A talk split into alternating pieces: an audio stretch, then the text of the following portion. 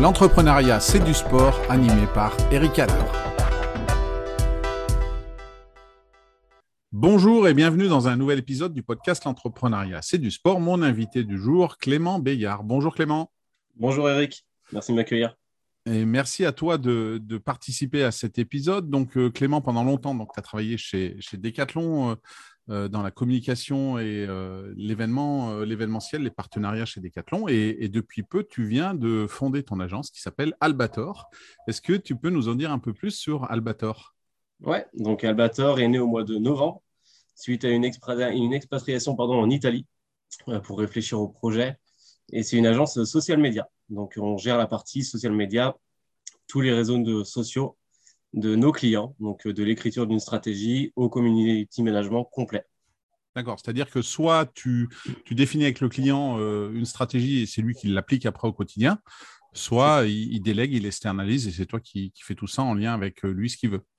C'est ça, soit il applique en interne s'il veut garder la main sur ses réseaux, soit on gère de A à Z avec toujours, bien sûr, il a tout le temps un droit de regard, c'est normal. On fait valider tous les contenus, mais voilà, c'est vraiment selon le besoin du client. Donc, on prend ses besoins marketing et nous, on applique la meilleure proposition possible en face. Euh, donc, il y a aussi des campagnes publicitaires qui peuvent rentrer en compte. Euh, mais c'est aux besoins du client et c'est presque à chaque fois du sur-mesure euh, qu'on vient s'adapter en face. Bien, merci. Ben, écoute, ça va être très intéressant parce que tu, as vraiment toutes les, composantes de ce podcast, puisque pour avoir travaillé plusieurs années chez Decathlon, forcément, il y a quelque part une passion du sport et, tu viens de juste de créer ton entreprise. Donc, euh, euh, question habituelle pour débuter, euh, question que je pose à tous mes invités. dans quel sport tu aurais aimé être un, champion, un sportif de haut niveau de, ceux qui passent à la télé?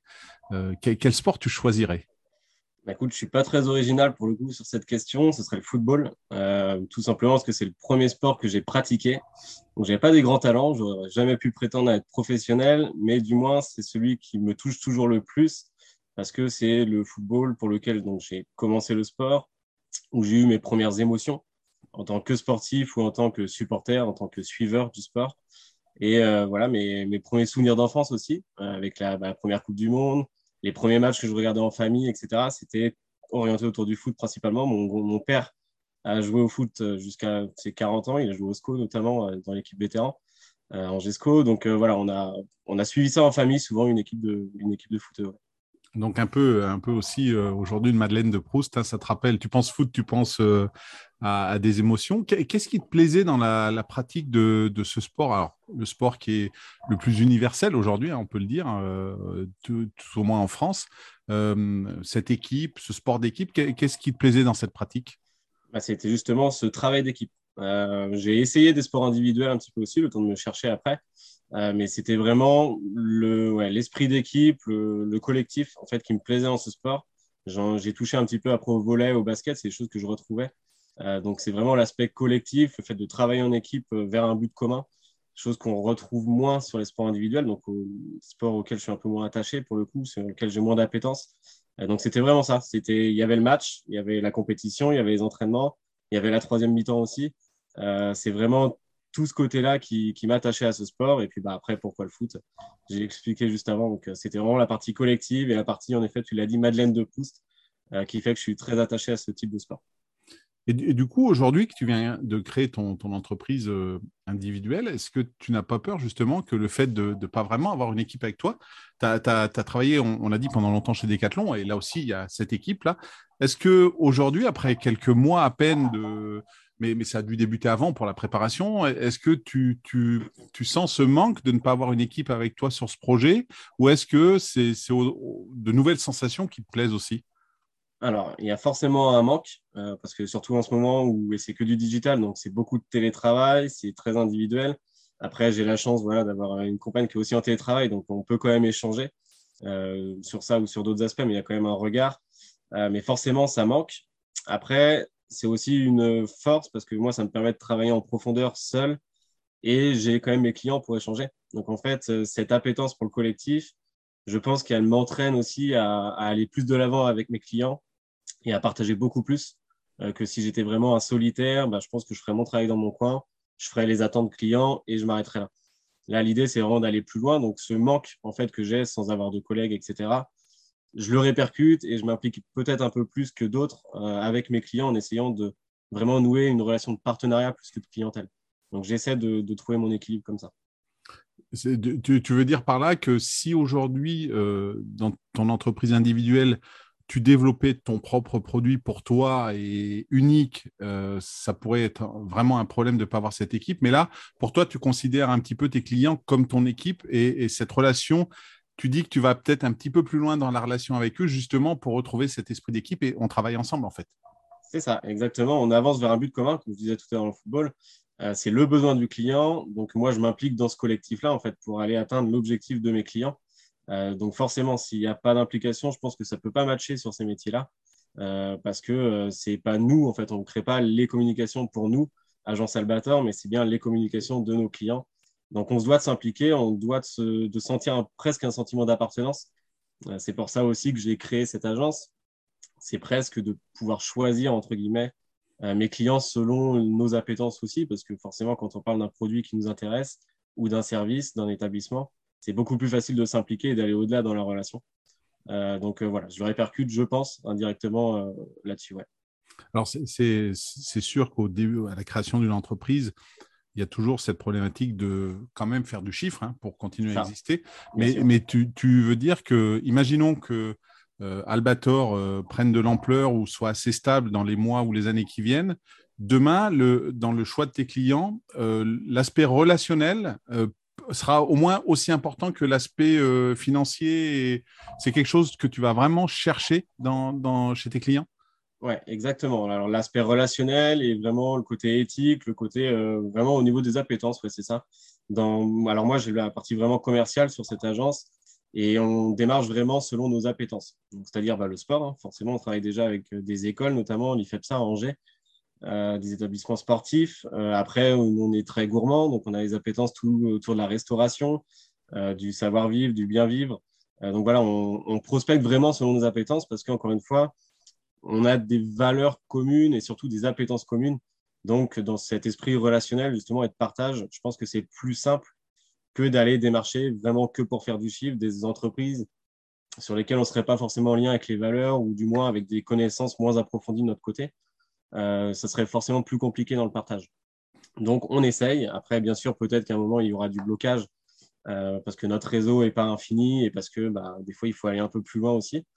Euh, donc, peut-être qu'un jour, il faudra qu'on s'ouvre à d'autres choses. Mais aujourd'hui, on essaie vraiment de travailler au maximum avec les acteurs qui, qui, nous intéressent et sur lesquels on peut peut-être plus apporter aussi parce qu'on a des connaissances sur ces secteurs d'activité-là du coup, ça renforce votre motivation, puisque si en plus d'être un client, c'est quelqu'un, comme tu le dis, qui a une certaine éthique ou des valeurs qui te ressemblent, bah, forcément, c'est beaucoup plus simple de travailler avec eux. C'est ça, motivation, implication et plaisir de, faire pour eux et avec eux. Donc, euh, c'est ça. Mm. On essaie de, véhiculer en tout cas. Et, du coup, euh, aujourd'hui, donc tu, commences à avoir tes, tes premiers clients. Est-ce qu'il y a un client que tu n'as pas encore ou un type de client, un type de manifestation que tu aimerais avoir? Est-ce que est-ce que c'est un gros événement sportif? Est-ce que c'est au contraire un petit, quelque chose qui se monte? Est-ce qu'il y a, quelqu'un que tu cherches à avoir qui correspond à tes valeurs et que tu n'as pas encore? Ouais, alors plus que les valeurs, c'est vraiment l'appétence. Encore une fois, nous, on est très gourmands. Euh, donc, ce serait soit un restaurateur euh, un petit peu innovant, euh, qui, a, besoin de communication justement pour se démarquer, soit dans le milieu du vin, tout ce qui est énologie. Alors, moi, j'ai passé là, juste après Decathlon, un petit diplôme de conseiller en sommellerie. donc, c'est un domaine qui, me plaît tout particulièrement. Euh, donc, on essaie de prospecter un petit peu des cavistes, euh, c'est ça, des, bars à vin, des bars à fromage et vin. Euh, on essaie de s'orienter un petit peu, donc on n'est plus forcément dans le sport, mais on essaie justement de s'ouvrir un petit peu sur ce marché-là. Et on n'a pas encore de, clients sur ce secteur, donc on, travaille pour. Eh bien, écoute, un, petit scoop, un, petit, une petite présentation pour un des prochains épisodes du podcast, puisque je vais bientôt avoir un œnologue parmi mes invités. Donc, je pourrais, le réseau sert aussi à ça, je pourrais faire la relation il y a toujours des liens à faire, c'est ça, exactement. Exactement. Euh, deuxième, deuxième question. Est-ce que, euh, alors, est-ce que je vais avoir droit à un footballeur ou, un autre sportif? Est-ce que, euh, quel sportif tu admires, donne des sensations, des émotions chez toi? Est-ce qu'il y a quelqu'un, est-ce qu'il y a un nom qui ressort parmi les, sportifs ou sportives que, que tu connais? Mais écoute, ce ne sera pas un footballeur, parce que tu l'as dit, le football, c'est plus ma, ma Madeleine de Proust, mais bizarrement, j'ai du mal à, ressortir un footballeur ou vraiment, euh, voilà, un moment aujourd'hui, le football, presque, c'est pas que je m'ennuie en regardant des matchs, mais en fait, il y a moins d'intérêt qu'avant. C'est vraiment la Madeleine de Proust. Je suis confort quand je regarde un match de foot. Mais du coup, euh, mes influences vont plutôt sur d'autres sports, bizarrement. Euh, et là, ce serait Federer, moi, que j'ai relevé sur cette question-là. et plus que pour les émotions qu'il me procure personnellement, c'est plutôt qui m'impressionne, en fait, sur la, longévité, la longévité de sa carrière je me suis renseigné un peu dessus, je suis un peu le parcours. Et il a été pro à partir de 98. Euh, moi, je suis né en 94. Il est toujours en activité. Donc, en fait, c'est des personnages qui ont toujours existé pour moi et que j'ai toujours vu jouer. Donc, en fait, euh, moi, je vois ma vie maintenant qui me paraît longue. J'ai que 27 ans. Et je me dis, en fait, cette personne-là a été en activité durant tout ce temps-là. Euh, donc, je suis assez impressionné et admiratif, en fait, quand on sait tous les sacrifices que, que ça exige, et quand on voit qu'il veut pas que ça s'arrête, en fait, là, je voyais une interview qui datait de novembre avec Eurosport, où il disait qu'à 40 ans, il pensait pas encore à, la fin de carrière, à sa retraite. Euh, donc, je trouve ça assez impressionnant. Donc, c'est plus de l'admiration plutôt que de l'émotion qui me procure euh, par rapport à ce type de parcours. Hum. C'est vrai qu'il y a certains sportifs qui ont cette carrière euh, très très longue. Hein, dans un autre sport, on a Tom Brady en, foot américain qui a encore gagné le Super Bowl l'année dernière, qui a plus de 40 ans. Euh, tiens, j'ai une question par rapport à Federer. Est-ce que tu penses que c'est parce qu'il est motivé qu'il a gagné aussi longtemps par son sport ou est-ce que c'est parce qu'il a gagné aussi longtemps qu'il est resté motivé? Tu, vois la, nuance? Euh, Qu'est-ce que tu penses, toi, avec euh, ton, ton, avis sur le sport, ton expérience Qu'est-ce qui fait qu'il arrive à durer aussi longtemps, en fait? Je pense que c'est la motivation. C'est vraiment l'amour du, sport et du jeu. Parce qu'alors, il a souvent gagné, en effet.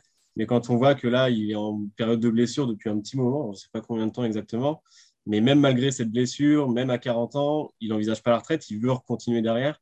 Euh, donc, je pense que voilà, ça aurait été le moment pour lui d'arrêter. Donc, je pense que c'est vraiment la motivation qu'il tient euh, par l'amour du jeu, par l'amour du sport. Il l'a dit l'autre fois, encore une fois, c'est il sentira quand son corps devra arrêter, il arrêtera à ce moment-là.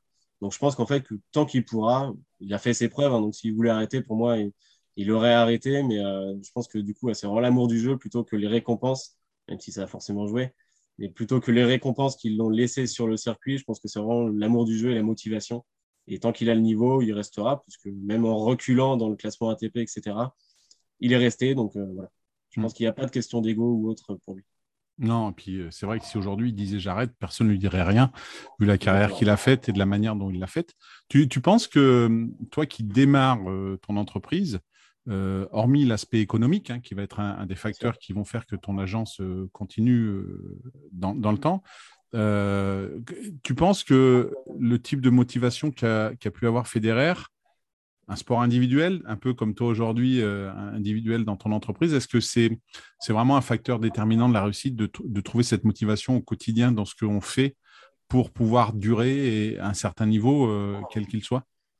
Oui, bien sûr. Je pense que le plaisir au travail, pour le coup, est fondamental. C'est aussi pour ça euh, que moi, j'ai choisi une autre voie. C'était pour faire un petit peu, alors parce que je voulais, mais vraiment prendre plaisir dans ce que je fais. J'en ai pris longtemps chez Decathlon, j'en ai pris longtemps dans d'autres expériences. Mais je pense qu'à partir du moment où il y a une répétitivité, du moins pour moi, euh, il faut passer à autre chose parce que le travail, l'expérience pro est faite aussi pour acquérir de l'expérience et monter en compétences euh, il n'y a pas d'âge pour moi pour monter en compétences. Donc, c'est aussi pour ça que j'ai arrêté. À partir du moment où, dans une expérience, je commence à tourner en rond, je me dis, bah, si j'ai plus rien à apprendre de ça, il faut que je passe à autre chose. Donc, c'est aussi pour ça que je suis passé sur, euh, sur de l'entrepreneuriat. C'est parce que c'était ce côté, justement, motivation, acquisition de compétences et ça fait grandir professionnellement et personnellement. Donc, je pense que la motivation est fondamentale. Euh, c'est aussi, voilà, le jour où j'aurais fait le tour peut-être de cette entreprise-là, euh, si un jour je sens que je peux plus rien apprendre en moi personnellement de cette entreprise, peut-être que j'entreprendrai dans un autre secteur, dans une autre activité. Peut-être que je retournerai sur un poste salarié. Euh, mais je pense que dans mon cas personnel, en tout cas, la motivation est fondamentale pour avancer. Parce que sinon, s'il n'y a pas de plaisir en se levant le matin, c'est délicat de donner le meilleur de soi-même, à mon avis. Alors, si on, regarde aujourd'hui ce que tu fais dans le, social media, ça reste des comptes sur des réseaux sociaux, des choses comme ça. Aujourd'hui, ce qui te motive, c'est quoi? C'est de rencontrer justement des nouveaux clients, peut-être d'univers différents. Tu nous as parlé de sport, mais également de restauration, de nologie. C'est ça aujourd'hui qui fait ta motivation, plus que le côté technique hein, de la chose, de faire des posts et, de faire une, stratégie. C'est ça qui te motive? C'est ça, exactement. C'est de pouvoir passer, bah voilà, le mardi, je travaille peut-être avec mon client Kelly Fepsa sur euh, donner des conseils aux futurs étudiants, mettre en avant l'école, etc.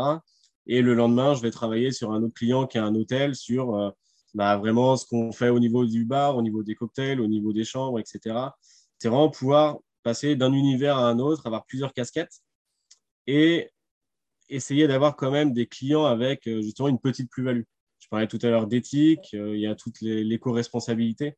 On travaille en ce moment aussi avec une cliente qui lance sa marque de textile upcyclé.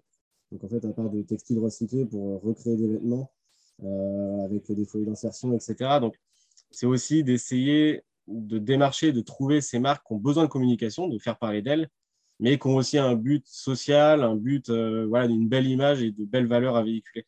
C'est pas véhiculer pour faire du business purement, c'est vraiment essayer d'aller chercher des petites valeurs pour justement qu'il n'y ait pas juste ce côté technique et de se dire, bon, bah, on fait des réseaux sociaux, on envoie de la pub et ça s'arrête là.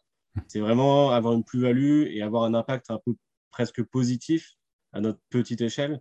Euh, mais voilà, c'est ça aujourd'hui qui me fait avancer. C'est vraiment, ça peut paraître répétitif parce qu'en effet, c'est que des réseaux sociaux, mais le fait de passer d'un client d'un univers complètement différent à un autre, parfois dans la même journée, euh, c'est assez enrichissant parce qu'on apprend vraiment beaucoup de nos clients.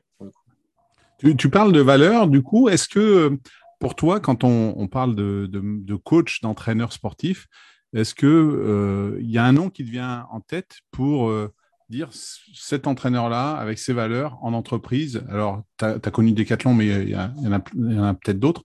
Eh ben, ce sont des entreprises que j'ai trouvées auprès d'autres managers que j'ai connus ou que j'aurais bien aimé trouver. Est-ce qu'il y a un nom qui te vient en tête sur euh, ces entraîneurs qu'on peut voir aujourd'hui dans le monde du sport? Ouais, alors moi, il y a un entraîneur qui m'a marqué, pourtant, ce n'est pas un sport qui est très médiatisé et que je suis trop, c'est Laurent Tilly. Euh, volleyball. de l'équipe de France de volleyball, exactement. Euh, donc, qui a arrêté la suite au JO de Tokyo. Et euh, en fait, lui, il m'a marqué surtout par le, la longévité. Encore une fois, de mémoire, il est arrivé en 2012. Oui, il a, fait, il a fait 9 ans, oui. Mm. Ouais, c'est ça, 2012, 2020, 2021. Et en fait, c'est ce côté humain, justement, parce qu'il a su bâtir une équipe qui avait un palmarès vierge, pour le coup, jusqu'à 2010, 2012 peut-être. Euh, ils avaient un palmarès vierge. Il a commencé à tâtons et en fait, il a construit une équipe sur des éléments solides. Donc, il y avait un vrai, bah, voilà, sur, des plans humains, parce que il y a eu un peu de turnover au final jusqu'à 2020-2021.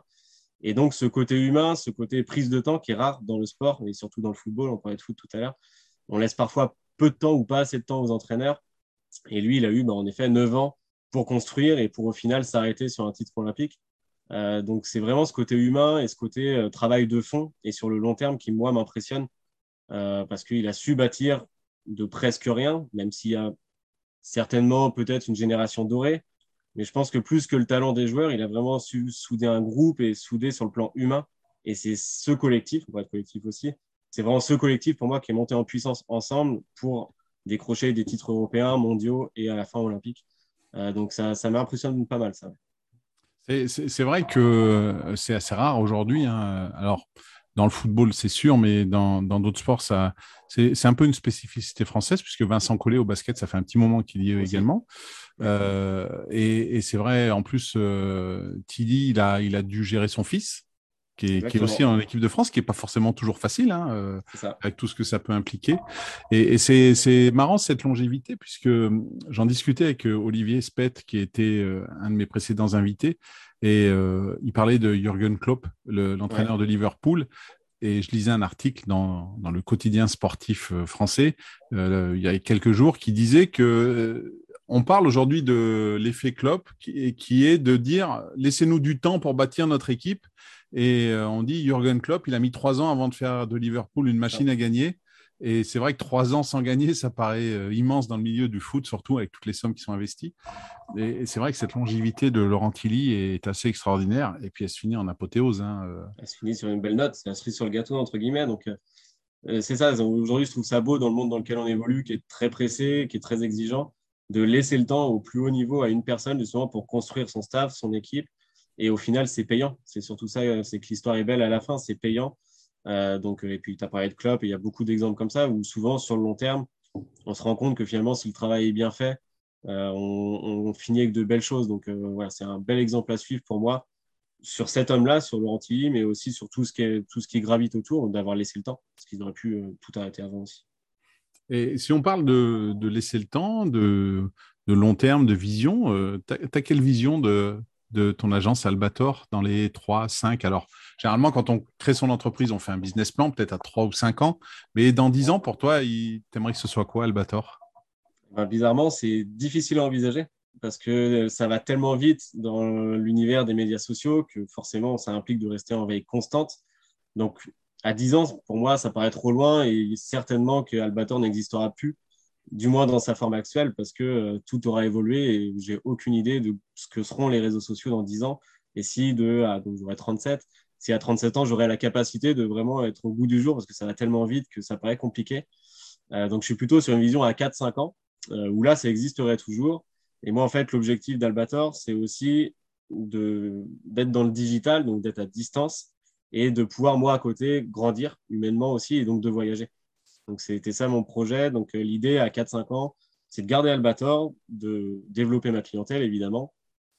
Mais je n'ai pas de projet de recrutement ou de développement. C'est pour ça qu'en fait, on, est assez serein parce qu'on n'a pas un énorme besoin de développement non plus en termes de chiffre d'affaires, etc. Parce que l'idée, c'est quand même de rester indépendant et de pouvoir continuer à voyager, etc. à côté. Donc, à 4-5 ans, c'est d'avoir une, entreprise qui vit bien euh, et de pouvoir, nous, à côté, s'enrichir personnellement parce que j'ai ma compagne qui, on l'espère, pourra intégrer l'agence dans deux ans. C'est un objectif à deux ans. Et donc à cinq ans, d'être encore vivant et euh, sur Albator et de continuer à voyager. Je précise quand même. Oui, oui. Donc, en, gros, c'est de te dire, tu, tu, as tes clients, tes partenaires euh, en France ou ailleurs. Toi, tu es aux États-Unis, tu es en Chine, tu es au Japon, tu es n'importe où en Amérique du Sud. Tu continues à gérer. S'il faut revenir tous les deux mois pour faire un point de, en visu, tu reviens. Mais voilà, c'est euh, ton objectif, c'est ça. C'est de... Exactement. C'est exactement ça. C'est de pouvoir euh, lier vraiment. Et on le voit avec le Covid. Alors peut-être qu'on est issu de cette génération qui est en train de s'ouvrir des portes et d'enfoncer un peu des portes parce que le Covid a une infinie de, de négativité, mais ça ouvre aussi des perspectives, je pense, selon moi, des nouveautés. Et bah, moi, c'est aussi ça qui m'a fait évoluer et me dire, bon, j'ai peut-être fait le tour d'une expérience, il faut en ouvrir une autre et de me dire bon bah voilà aujourd'hui peut-être que le pro a autant ou moins d'importance que le perso. Et si on arrive à joindre les deux euh, bah, pour moi c'est jackpot hein, donc euh, c'est ça. L'idée c'est de s'enrichir personnellement tout en faisant une activité qui nous plaît à côté. Euh, donc on essaie de travailler pour en tout cas. Eh ben, écoute, un, bel objectif. Et, et, pour atteindre cet objectif, en plus, comme tu nous l'as dit, c'est un objectif avec, avec ta compagne à, court terme, hein, deux ans c'est à court terme. Euh, est-ce que euh, tu as en tête une, qualité que, que, peuvent avoir les sportifs de haut niveau que tu n'as pas, mais que tu aimerais avoir justement? Alors je pense que c'est la patience. Euh, la patience, alors je ne sais pas vraiment quel mot choisir, si c'est plus de la patience ou de la... En fait, moi, ce qui, ce qui m'impressionne chez les sportifs de haut niveau, c'est vraiment la répétitivité du geste et le fait qu'ils ne se lassent pas. Je pense qu'on peut associer ça à de la patience euh, mais moi, c'est quelque chose que, que, je dois travailler. Parce que surtout là, en tant qu'entrepreneur, où on a au début beaucoup de choses qui arrivent, bah forcément, on a envie d'être un peu partout à la fois. Et il faut prendre le temps de séquencer, il faut prendre le temps de prospecter intelligemment, de, voilà, de travailler de manière plus approfondie peut-être. Et euh, moi, ça me manque beaucoup. Euh, mais quand je vois des sportifs de haut niveau qui euh, bah, peut-être s'entraînent pendant 3-4 ans pour une Olympiade, ou s'entraîne euh, X temps pour un seul match ou une seule compétition, bah, je me dis qu'il faut être motivé parce que s'il faut se blesser juste avant la compète, il y, a, beaucoup de cas comme ça. Euh, je me dis qu'il faut un mental d'acier déjà et il bah, faut quand même être patient parce que euh, sinon on peut vite se démotiver. donc ça m'impressionne assez. Moi, il faut que je travaille dessus de mon côté. donc voilà, c'est le mot, le terme que je choisirais. Mmh. Et la répétitivité aussi des tâches qui, moi, peut me lasser des fois dans l'univers pro. C'est aussi pour ça que j'essaie de multiplier un peu les, clients dans des secteurs d'activité différents pour voir autre chose tous les jours. Euh, mais voilà, quand j'entendais avant Manoudou qui disait Moi, je passe 8 heures par jour dans une piscine, en fait, ça m'impressionne parce que je me dis bah faut quand même avoir un mental d'acier, encore une fois, et une motivation de faire pour, euh, pour faire la même chose tous les jours dans un objectif précis, peut-être à 4 ans. Euh, donc, je trouve ça très fort. Alors après, pour avoir connu cette temporalité de 4 ans, hein, en termes d'Olympiade. Alors certes, au bout de quatre ans, le but, il, est là, hein, mais euh, la manière de faire, c'est pas juste penser à quatre ans, c'est les objectifs intermédiaires. Je pense que tu connais. Hein. c'est voilà, c'est des étapes. On a des objectifs annuels. On a des compétitions qui peuvent être sur les championnats d'Europe, les championnats du monde. Ça dépend des disciplines, hein, tous les ans ou tous les deux ans. Puis après, ben, avec nos différents entraîneurs, on a des objectifs qui peuvent être trimestriels ou mensuels. Donc ça aide à, faire des étapes et, et, à placer un peu des barreaux sur une échelle qui nous permet de monter euh, sur le, notre objectif principal, sur le toit qui peut être les Jeux Olympiques. Et après, c'est exactement pareil pour la répétitivité des gestes, comme, comme tu en parlais. Je pense que on arrive à répéter ces gestes des millions de fois parce qu'on sait à quoi ils servent.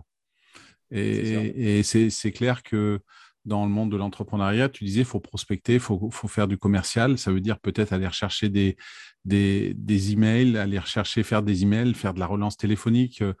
En soi, c'est peut-être pas ce qu'il y a de plus sympa, mais si tu le remets dans euh, ce que tu me disais il n'y a pas longtemps, bah, ça peut me permettre de voyager, ça peut me permettre de, continuer à m'enrichir moi personnellement, bah, voilà, ça prend tout son sens et, ça devient une tâche qui permet d'atteindre l'objectif. Mais, c'est vrai que je me, suis, moi, posé la question, tu parlais de Federer tout à l'heure, euh, on pourrait parler d'un Fourcade hein, qui a pendant longtemps, pendant dix ans, été au top niveau. Il y a des moments où je me suis dit, mais ils ont tout, qu'est-ce qui fait qu'ils arrivent quand même à se remotiver, pour Fourcade à reskier, à retourner sur un pas de tir. Et bien, je crois que c'est ça, c'est cette, cette patience, comme tu l'as dit, cette volonté d'y arriver, cet objectif qui est précis aussi. Parce que plus l'objectif est précis et plus tu sais ce qu'il faut mettre en œuvre pour y arriver. Donc, euh, c'est une belle qualité. Et tu, tu la travailles comment alors au quotidien, là, dans ton rôle d'entrepreneur euh, naissant? Alors, j'essaie de, de, timer les choses, de vraiment. Alors, je me suis acheté un tableau, un grand tableau Véleda euh, comme les profs.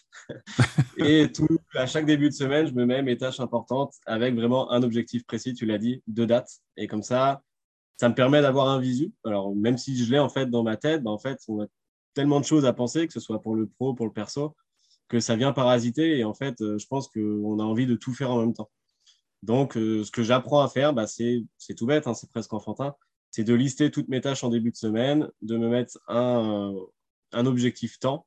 Et comme ça, je raye au fur et à mesure. Ça allège l'esprit et on avance bah, en fait une étape euh, par une. Et euh, bah, finalement, c'est tout bête, mais ça aide bien. Donc mmh. euh, pour l'instant, ça marche parce qu'on est au lancement et on commence avec quelques clients. Il faudra sûrement que je travaille différemment quand on aura plus de clients. mais pour l'instant, ça m'aide bien. je travaille dessus. Euh, et puis, bah, voilà. S'il y a d'autres euh, tips, je suis preneur, d'autres conseils. Hmm. Mais voilà, j'essaie de travailler dessus en vraiment prenant le temps, en prenant du recul aussi sur les activités et en sélectionnant, bah, vraiment en essayant de prioriser les tâches pour hmm. pour pas être partout et nulle part à la fois finalement.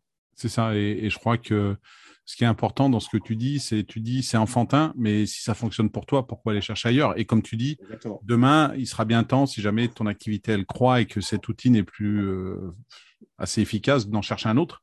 Mais si aujourd'hui ça, ça fonctionne, tant mieux et, garde-le. Je dirais que c'est bien aussi parce que cette manière de faire, ça fait le lien entre l'esprit et le kinesthésique. Et, le fait, ne serait-ce que de barrer une tâche qui a été faite, eh ben, d'une part, tu te récompenses parce que tu l'as faite. tu te dis, ben, ouais, j'ai réussi à faire ça. Et puis, euh, ben, voilà, tu vois visuellement euh, ce qui a été fait. Et, ça permet de motiver et non pas d'être dans l'abstrait. Et, ce concret euh, permet de, j'en suis persuadé, moi, personnellement, de durer. Exactement, je suis d'accord. Ça allège l'esprit au fur et à mesure et ben, on, se décharge d'un poids au fur et à mesure des étapes euh, pour après en accumuler d'autres la semaine d'après. Mais ben, au final, c'est ça l'entrepreneuriat et c'est ça qui est motivant aussi. C'est plus on a de poids, c'est que potentiellement mieux on a travaillé, on a de plus en plus de travail. Donc, euh, donc c'est intéressant. Euh, on apprend, mais c'est intéressant. Et du coup, pour, pour finir, les, les projets concrets maintenant, là, sur ce premier trimestre 2022, par exemple, qui démarre, c'est quoi le, gros objectif d'Albator ou, ton, gros objectif, Clément? Bah écoute, là, à très court terme, déjà, ça va être de fidéliser nos, clients. Souvent, on travaille à six mois pour les gros contrats. Donc, on a commencé en novembre. On va arriver là au courant avril sur la fin des premiers contrats de six mois. Donc, ça va être déjà d'enchanter, comme on dit, nos, clients pour les renouveler. Ça voudrait dire que déjà, on s'est bien lancé, on a bien travaillé sur le début euh, de l'agence et forcément, bah, ça va être de, croître. Hein. Donc euh, là, on a trois clients. L'objectif, ça va être d'arriver à 6, 7 euh, à mi-année, aux alentours de juin 2022. Donc on travaille pour. Encore une fois, on essaie de travailler sur nos domaines d'appétence, qui sont le sport, évidemment, qui vont être tout ce qui est autour de, des commerces de bouche, les épiceries fines, les restaurants, de l'édénologie aussi, les cavistes, les distilleries, les cavalières on essaie de travailler et ensuite tout ce qui est textile, voilà, toutes les entreprises un peu made in France, durables, éthiques. C'est vraiment nos domaines d'activité. On essaie de travailler pour eux. Donc, on démarche et voilà, l'objectif, 7 clients à, juin, on sera très content. Et c'est que voilà, l'entreprise vivra, vivra plutôt bien. Donc, c'est notre objectif à, court terme, en tout cas. Euh, donc, on va travailler pour.